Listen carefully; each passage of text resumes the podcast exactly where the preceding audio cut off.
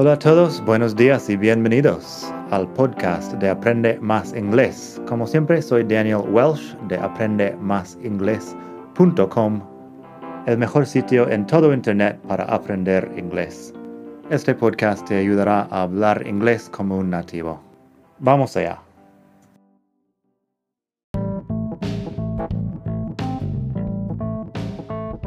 Ya que estamos aquí, si quieres avanzar mucho más, tengo cursos online en vídeo y los ofrezco con un descuento a los que escuchan este podcast.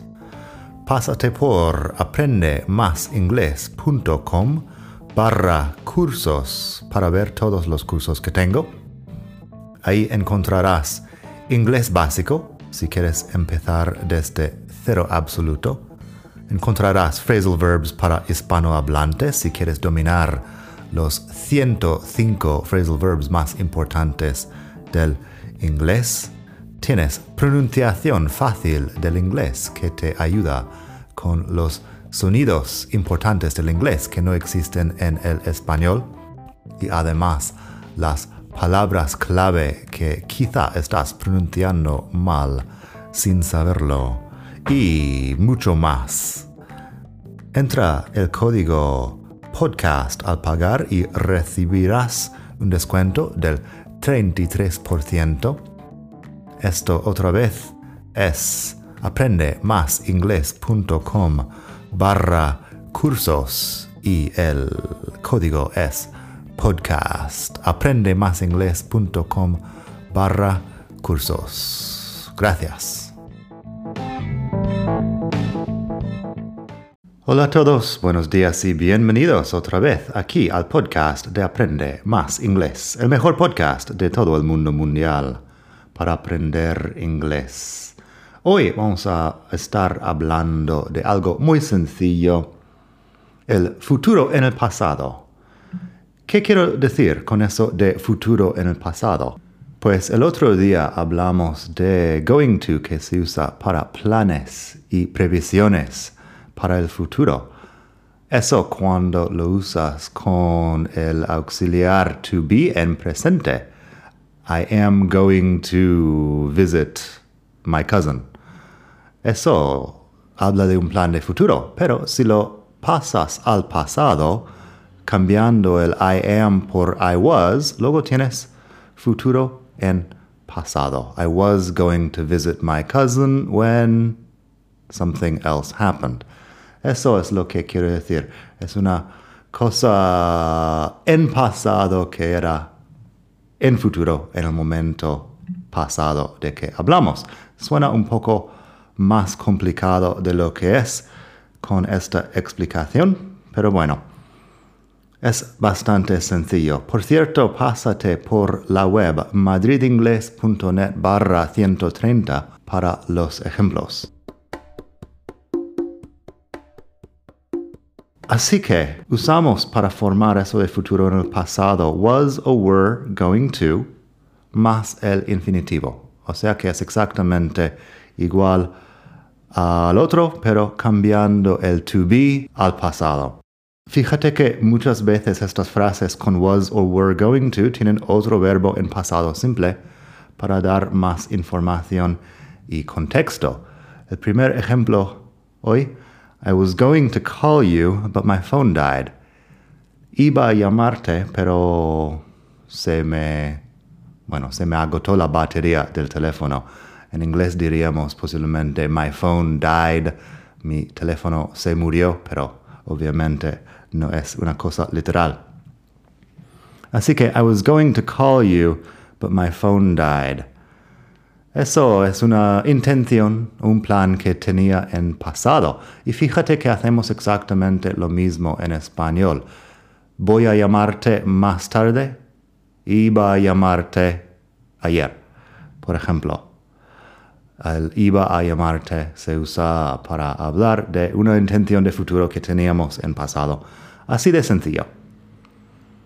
Luego tengo, I was going to be on time, but then my car broke down iba, iba a llegar a tiempo, pero se me averió el coche, supongo. I was going to be on time, but then my car broke down. Yo preveía llegar a tiempo, pero se me averió el coche. We saw that it was going to rain, so we went back home. Vimos que iba a llover, así que volvimos a casa. Eso es una previsión de futuro. Miras la, bueno, miras el cielo, ves que hay muchas nubes oscuras y dices, it's going to rain. Pero luego, para contarlo después, we saw that it was going to rain, so we went back home. Así de sencillo. I thought they were going to be at the party. Pensaba que ellos iban a estar en la fiesta. I thought they were going to be at the party. They were going to get married this fall, but they had to call off the wedding. Iban a casarse este otoño, pero tenían que cancelar la boda. Call off en la web madridingles.net barra 130 tengo un enlace a un artículo sobre call off, significa cancelar. Y bueno, they were going to get married this fall, but they had to call off the wedding. Un plan que tenían antes para el futuro. You must have known what was going to happen. Tienes que haber sabido, tienes que haber sabido lo que iba a pasar. Mm, eso de tienes que haber sabido no me convence mucho, pero en inglés sí funciona. You must have known what was going to happen. En este caso, bueno, tu previsión de futuro en el pasado. Así que es bastante sencillo. Como siempre podemos hacer negaciones y preguntas con la misma estructura, simplemente usando el not o cambiando el orden de la frase. I knew I wasn't going to get the job, but I went to the interview anyway. Negación, I wasn't going to get the job. I knew I wasn't going to get the job, but I went to the interview anyway. Sabía que no iba a conseguir el trabajo, pero me fui a la entrevista de todas formas. He decided he wasn't going to move to London. Él decidió que no iba a mudarse a Londres. He decided he wasn't going to move to London. En este caso, bueno, un plan que decidió no hacerse para el futuro, en pasado. Y tenemos una pregunta y una respuesta para terminar. Didn't you say you were going to ask her out? ¿No dijiste que ibas a pedirle una cita? Didn't you say you were going to ask her out? Y la respuesta. I was going to, but then I found out she has a boyfriend. Iba a hacerlo, pero luego me enteré de que tiene novio. I was going to, but then I found out she has a boyfriend. Así que bastante sencillo eso. Si quieres pasarte por el capítulo 129, tengo muchos ejemplos de going to en presente para hablar del futuro. Eso de going to en pasado sirve para hablar del futuro en pasado. Nada más por hoy. Espero que pases un gran día. Espero que hayas disfrutado esta lección y que aprendas mucho inglés. Estés donde estés en el mundo. Hasta la próxima. Bye.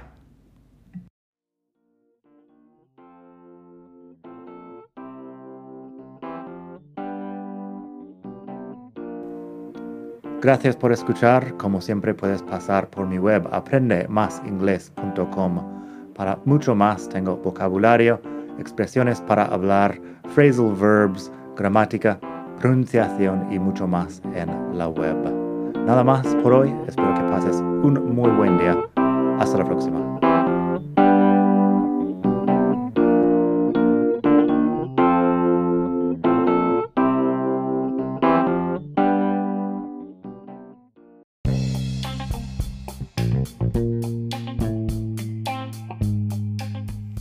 Hola de nuevo. Antes de terminar, quería pedirte un pequeño favor. Si te gusta este podcast, puedes suscribirte en Apple Podcasts o bien en Spotify.